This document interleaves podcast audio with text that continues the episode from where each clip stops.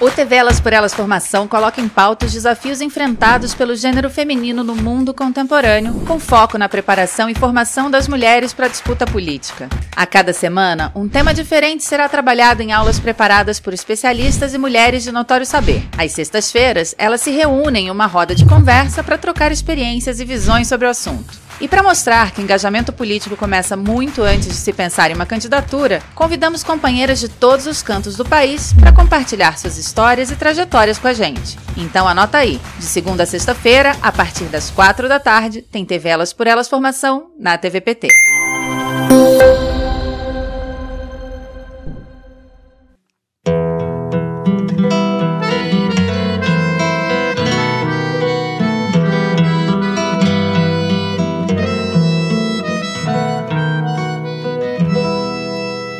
Lugar que é bom para mim é onde eu quiser estar.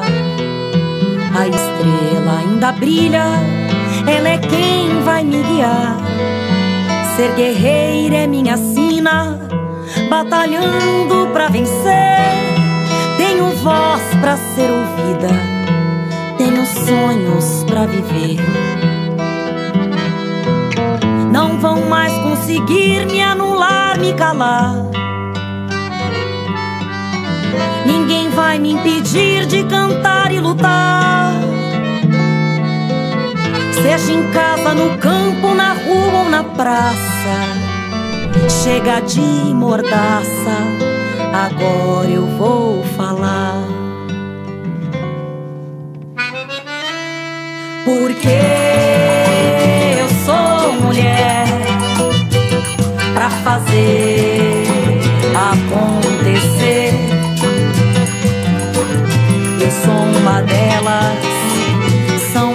por elas, ocupando os espaços de poder. O tema dessa semana é feminismo e a TVPT preparou um dia especial para celebrar a luta das mulheres. Na aula de hoje do Elas por Elas Formação, na Lufaria faz um panorama sobre a data 8 de março, o Dia Internacional da Mulher. Olá, nós estamos aqui hoje para nossa segunda aula é, e hoje nós vamos estar justamente falando do 8 de março é, e a, a, gente vai continuar a aula ainda falando do feminismo é, do início, final do século XIX, início do século XX. Ontem eu até esqueci de comentar que é, esse, esse momento do movimento feminista foi conhecido como a primeira onda é, do movimento. É, isso, claro, tem debates hoje em dia, mas acho que é importante a gente resgatar.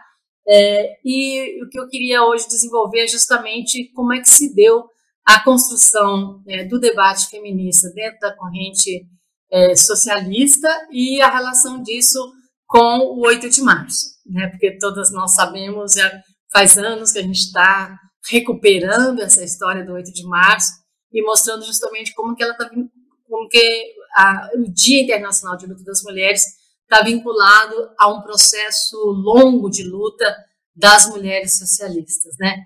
Então, eu estava, é, se vocês, a, a, gente tinha falado que as sufragistas é, tiveram, é, claro, se organizaram em vários países, mas sempre vocês vão ver que tem uma, tem uma força grande na, na Inglaterra e nos Estados Unidos. Se a gente, quando for olhar as mulheres socialistas, também se organizaram em vários países, mas a gente sempre tem muito mais coisa a contar, talvez também o que está mais documentado e que a gente conhece mais é, das mulheres alemãs, né, do Partido Social Democrata Alemão, do Partido Socialista Americano e das mulheres da Revolução Russa é, nesse momento.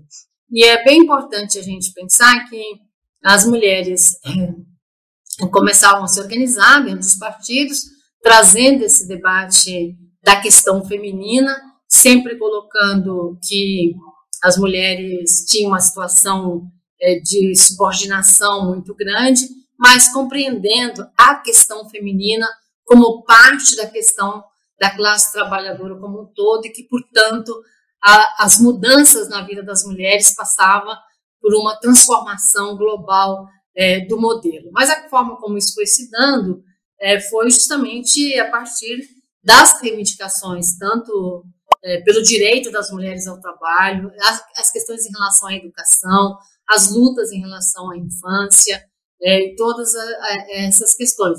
E a luta pelo direito ao voto. Então, acho que uma primeira questão a dizer que é, na, no Congresso da Internacional Socialista em 1907, a Clara Zetkin, que era uma ótima oradora, é, conseguiu é, trazer essa, é, colocar essa dimensão do apoio à luta pelo direito ao voto como uma tarefa da Internacional.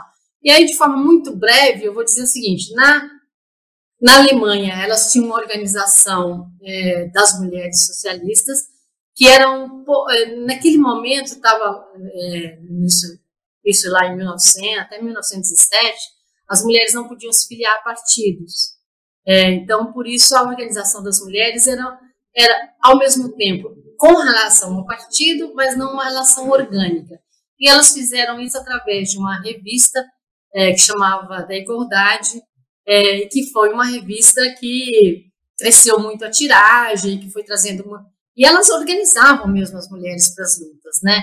É, inclusive, é, no momento, isso a gente vai ver em todos os países, não foi só na Alemanha, foi na, nos Estados Unidos, está documentado em vários filmes, né, a gente vê é que nem todo mundo sabia ler. Então, chegavam os jornais na porta da fábrica e uma lia para as outras, né?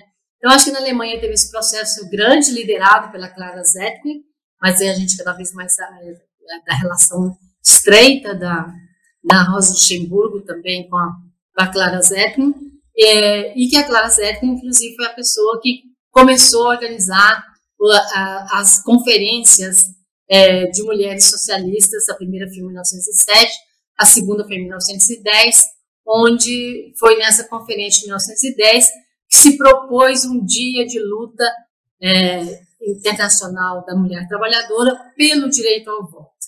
E qual, quais são os antecedentes é, desse dia de luta?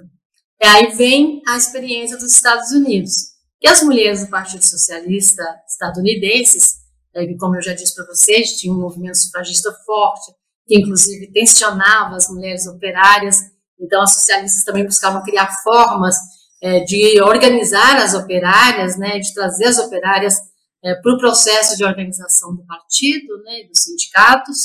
É, e aí, em 1908, elas organizaram um Dia das Mulheres pelo Direito ao Voto que foi, naquele ano, foi em maio, junto do primeiro de maio. Em 1909, elas conseguiram é, que fosse um dia de, pelo direito ao voto, já organizado pelo partido. E aí é impressionante, né? A gente conta essa história nesse livro aqui, tem outros livros também que contam, mas aqui no Brasil a gente traduziu esse livro que chama As Origens e a Comemoração do Dia Internacional das Mulheres, que foi escrito pela Ana Isabel Álvares Gonzalez, é, onde a gente conta isso tudo, é bem importante, ele está editado pela Expressão Popular e pela SOF, mas vocês conseguem encontrar na Expressão Popular, e também convido todas a lerem, porque realmente traz muitos elementos bem interessantes. Então, é, é, esse Dia das Mulheres, então, foi comemorado em 1909, e as mulheres já levam as americanas já levam para essa conferência, depois em 1910, a proposta de ter um dia internacional das mulheres socialistas de luta pelo direito ao voto. E isso também era, foi proposto pela Clara Sharp. Então, aí aparece é, essa ideia do, é, de, ter um dia, não tinha um dia fixo ainda, as mulheres é, americanas faziam geralmente no último domingo de fevereiro, e os primeiros 8 de março foram em geral no último domingo de fevereiro, em algum, e já em 1911, vários países da Europa organizaram, os Estados Unidos também. Na Rússia só começou a ser organizado em 1914, é, também tinha a ver com a repressão lá na Rússia. É, e aí o 8 de março vem crescendo, e justamente quando foi é, 1917, é, que estava organizado para ser o 8 de março, é, no último domingo, é, 23 ou 22 de fevereiro, é, que era no calendário antigo né, da Rússia, é, que, hoje, que seria o 8 de março, é, que é o 8 de março hoje, na verdade, é, e, e, a, e vocês sabem que em 1917 estava a Guerra Mundial, e na Rússia tinha uma situação é, de pobreza e de era o inverno, né? Já é, não no fim do inverno, mas em pleno inverno, os homens na guerra, as mulheres lutando para sobreviver e para garantir o pão para seus filhos, é, e numa, numa Rússia extremamente autoritária, do conquistarismo e tudo. E na véspera de, do domingo, que ia ser comemorado 8 de março, as mulheres já começam a sair nas ruas e chamar um processo de greve. E aí daí começa uma greve, tem uma insurreição, e que foi a revolução, que é chamada Revolução de Fevereiro, onde caiu o czar, né, teve um governo de transição, e até que depois, em outubro de 1917, tem o processo da tomada de poder e da instauração da República Socialista Soviética, né? Então, assim, o 8 de março, é, isso está registrado em algumas falas, né? A gente tem é, registro das falas da, da Alexandra Kolontai, e aí é importante também dizer para vocês que as mulheres russas foram maravilhosas e são coisas muito interessantes. É, e eu não estou conseguindo falar tudo que eu gostaria de falar, mas lá nos Estados Unidos, que eu falei para vocês, que teve um movimento socialista extremamente forte, inclusive com organizações de mulheres do campo.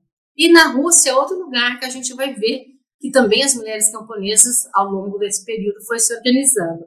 É, mas eu estava dizendo, então, que estava é, falando que teve o processo é, de tomada do poder, né, o papel da Alexandra Kolontai, Alexandra Kolontai colocando é, o que foi o 8 de março, também tem uma fala do Trotsky, né, tem uma fala do Trotsky que eu gosto muito até é, por ser um homem, como ele reconheceu, né, ele falava assim, é, tá, tinha, tinha atividades propostas pela comemoração do Dia da, das Mulheres, né, é, e tinha um debate no partido de começar umas ações revolucionárias, mas não tinha nada programado. E as mulheres, nesse dia, a despeito de qualquer diretiva do partido, saíram nas ruas e começaram uma greve geral e, começaram a revolução. E é claro que o partido é, reconheceu o papel protagônico das mulheres naquele momento e incorporou e começou a organizar, organizou o primeiro Soviet e tudo isso. Então, é, alguns anos depois, é, foi proposto que o 8 de março fosse, que até, como eu disse para vocês, até então não tinha um dia fixo. E aí foi proposto que o dia 8 de março passasse a ser o Dia Internacional de Luta das Mulheres, em homenagem às camaradas russas é, que tiveram esse papel tão protagônico no início da Revolução. É, e aí eu estou contando mais os fatos históricos e menos os debates. É claro que tanto a Clara Zetkin na Alemanha, as americanas e as russas tinham um debate sobre o que, que deveria ser a organização das mulheres, a relação da organização das mulheres socialistas com as mulheres do, do que elas chamavam movimento burguês, né? É, e sempre prevaleceu, é, acabou prevalecendo entre elas, né? Inclusive com muito debate, é, que era importante ter uma organização das mulheres socialistas articulada, vinculada a, a, caso, ao Partido Socialista, aos sindicatos, é, às organizações de luta da classe trabalhadora. Então, ou seja, é, no, social, no movimento socialista daquela época, houve, portanto, a não, a não concordância de ter um, um movimento unificado das mulheres, né? E por isso tinha dois movimentos é, em em processo. Acho interessante a gente resgatar, a gente conhece pouco a história, como eu já disse, é, que esse processo tem momentos é, de muita é, unidade ou de solidariedade, tem conflitos, tem contradições, é, mas eu quero só comentar um momento que eu acho bem bonito, que aí tem a ver com outro elemento do 8 de março, que é ainda muitas vezes a gente atribui o 8 de março a um incêndio que teve numa, numa fábrica. E aí, às vezes, as pessoas falam, mas e o incêndio? Não teve um incêndio? Não, de fato, houve um incêndio, mas não foi aquele incêndio que aparecia nos nossos textos, que uns falavam que era em 1908 incêndio, outros falavam que era em 1857.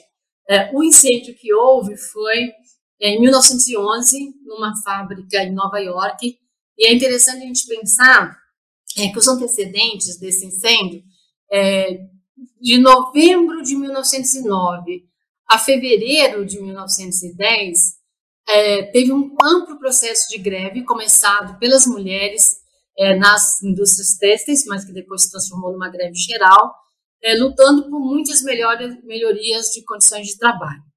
É, e essa fábrica onde houve o um incêndio, que era uma fábrica de tecelagem, foi justamente uma das fábricas onde trabalhava basicamente mulheres, muito jovens, de 13 a 24 anos, todas, é, todas imigrantes, judias, italianas, que não, não teve nenhuma melhoria. E era um prédio extremamente insalubre, e era comum os patrões, quando eles saíam, principalmente sábado, domingo, fechar as portas para impedir que as trabalhadoras e os trabalhadores é, saíssem do trabalho, fossem fazer alguma coisa.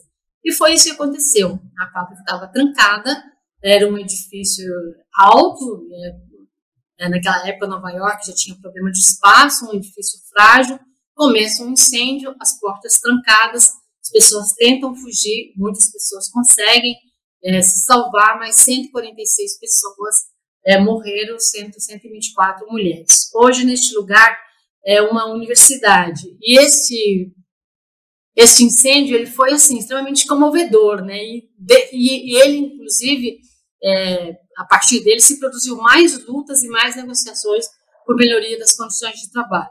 Então, o que, eu, que, eu estou querendo dizer?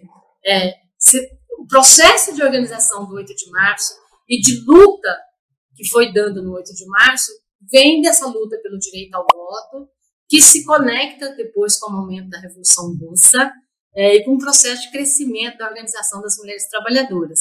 Embora isso não signifique que não tenha tido é, um incêndio, mas ele não está vinculado à história do 8 de março. Mas o que eu queria resgatar nessa questão dessa greve que durou 13 semanas, é, e era inverno, gente, e as mulheres eram presas quase todos os dias.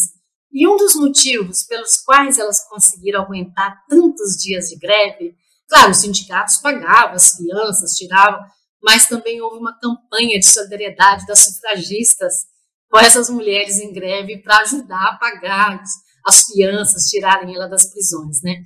É, mas a gente tem outros elementos nesse movimento é, que a gente vai, a gente conhece as contradições. É, por exemplo, nos Estados Unidos, já estou me alongando. Nos Estados Unidos, as, as sufragistas, é, é, as primeiras, em geral, são mulheres que vieram da luta anti-escravismo, seus maridos eram abolicionistas e elas participavam junto com eles da luta. E é interessante pensar que, de repente, elas falaram assim: nossa, mas eu também, eu também, eu também sou uma escrava. Eu não tenho direito de votar, eu não tenho direito de ter propriedade, eu não tenho direito de decidir se eu vou trabalhar, se eu não vou trabalhar. Eu preciso da permissão do meu marido para tudo. E isso foi também uma chave para elas começarem a se auto-organizar, inclusive aproveitando a experiência, o aprendizado de organização de luta antes. Isso não significa que no, ao longo da luta pelo direito ao voto não teve contradição entre essas mulheres da classe branca, sufragistas, e é, a população negra, e os negros é, nos Estados Unidos, né? Tanto por é, não reconhecer as mulheres negras ou não buscar organizar as mulheres negras neste processo da luta sufragista, até porque a luta estava pela abolição é, da escravatura, né? Mas por momentos também que teve contradições de como encaminhar a luta pelo direito ao voto. E tanto que o movimento negro resgata, ah, o movimento negro, o movimento feminista de mulheres negras, resgatou o discurso da Suji Norton, é, pronto, é, justamente em uma atividade que estava discutindo o direito ao voto, não era uma atividade do movimento de mulheres, era uma atividade de igrejas, um seminário de igrejas, é, onde tinha homens também, e os homens estavam falando, e onde a Sujenar, ela faz um discurso que é aquele que ficou conhecido, e acaso eu não sou uma mulher? É, a gente depois pode voltar nesse tema, mas para mostrar que as, as os processos eram mais complexos do que a gente pode pensar. Então, acho que voltando ao que, que era o caráter dessa organização, então pensar isso, né, que, que as mulheres é, não é que não tinham as socialistas tinham muitas dificuldades de dentro do partido é, de pôr suas suas lutas é, em alguns momentos conseguiam crescer mais às vezes tinham mais aliados, como em determinado momento da, é, da, do Partido Social Democrata Alemão, a Clara Zetkin tinha um apoio do Bebel, do, do e depois isso ela foi perdendo espaço, é, e principalmente no processo é, que se deu da Primeira Guerra, é, que foi ter um processo na Alemanha de institucionalização do partido, e quando vota a, aquela questão do, dos créditos de guerra, né, de, é, e vocês têm uma, uma imagem no filme, uma pena que a gente não tem uma foto, né, tem, mais, tem uma imagem que retrata a Rosa Luxemburgo, que estava fazendo uma campanha contra a guerra, é, mas ela, ela, não, ela, não, ela não podia votar, né? ela, ela ficava de fora, ela não podia entrar no parlamento. Né? E eu quero reforçar, que eu não falei é, antes, que tanto as sufragistas como as mulheres socialistas, nesse período todo que eu estou falando, que vem desde os meados de 1850, é, tiveram processos muito grandes de mobilização. Né? E, e, e, inclusive, uma das fotos né, que tem aqui nesse livro, a de cima, é justamente a mobilização das mulheres russas no, no 17 de, é, no 8 de março, perdão, de 1917, que é um, um mar de mulheres, né? É, então, essa importância da organização, da mobilização, é, da construção de força própria é, para poder é, empreender as nossas lutas. E eu termino essa parte fazendo mais um, uma referência justamente a esse livro é, organizado pela Graziella Schneider, também pela, ditado pela Boitempo, que chama A Revolução das Mulheres, aqui elas resgatam os textos das mulheres russas desde antes da Revolução, inclusive de algumas feministas que não eram é, socialistas, é, e muito da socialista, da, da, da Krupskaya, da Inês Armandes, da é, da, nossa querida Colontine e tantas outras, né? E muito impressionante se vocês lerem como tem algumas questões que são as mesmas que nós discutimos hoje. O que, é que significa debater o feminismo dentro do partido, de como a gente convencer que, o que a dimensão da luta das mulheres é, é estruturante e tudo isso, né? E também de como combater o machismo e o patriarcado entre nós e tudo isso. Então, acho que é, também é muito importante pensar que no ocultamento da história, algumas questões a gente vai perdendo e a gente às vezes não sabe que elas já foram debatidas, que elas já foram colocadas é, em alguns momentos.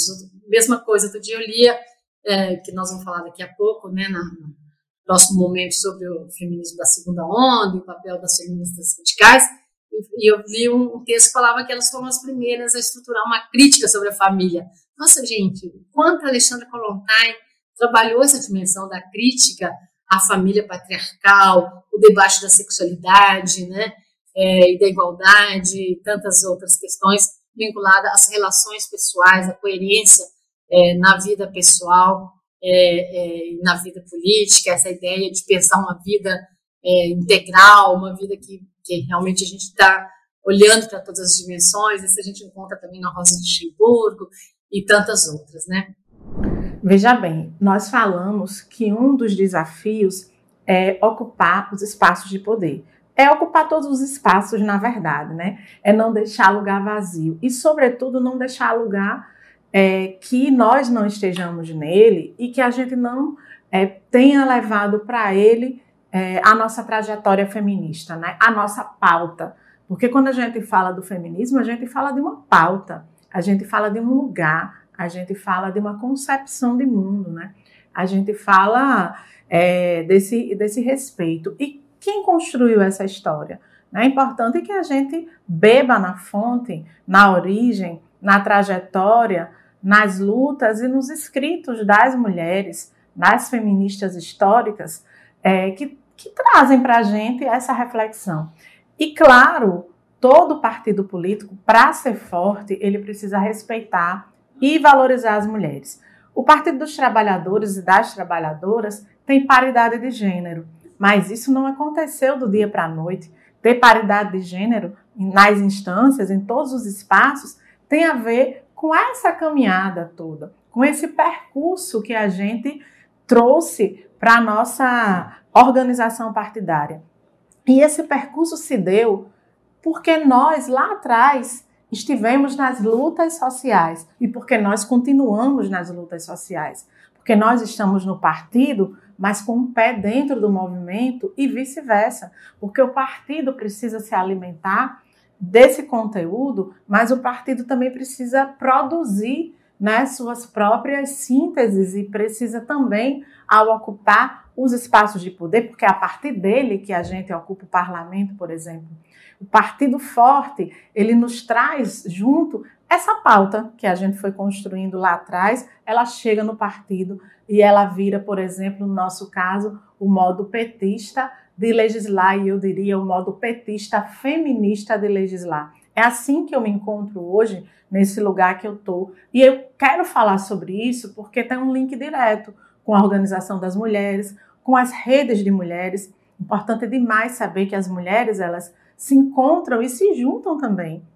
O movimento feminista tem ampliado esse olhar, esse lugar das redes, até para pensar alternativas como a economia feminista, né, como a economia solidária, como parte desse projeto de mundo que envolve a luta das mulheres e que busca e que caminha, né, é, construindo alternativas. E eu me sinto super feliz de saber que o nosso partido é esse partido, que entendeu a luta histórica, que ao presidir o país trouxe né, Conferência Nacional de Mulheres, Plano é, Nacional de Mulheres, políticas para enfrentar todas as violências e a gente vai seguir assim, sendo partido forte, porque a gente acredita que os movimentos sociais são mais fortes ainda.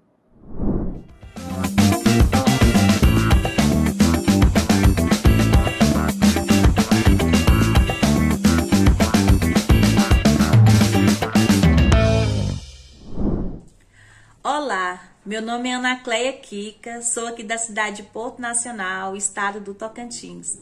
Sou mãe, esposa, estudante, dirigente partidária, feminista, ativista, defensora popular, atuo nos movimentos sociais, movimentos de mulheres e movimento negro.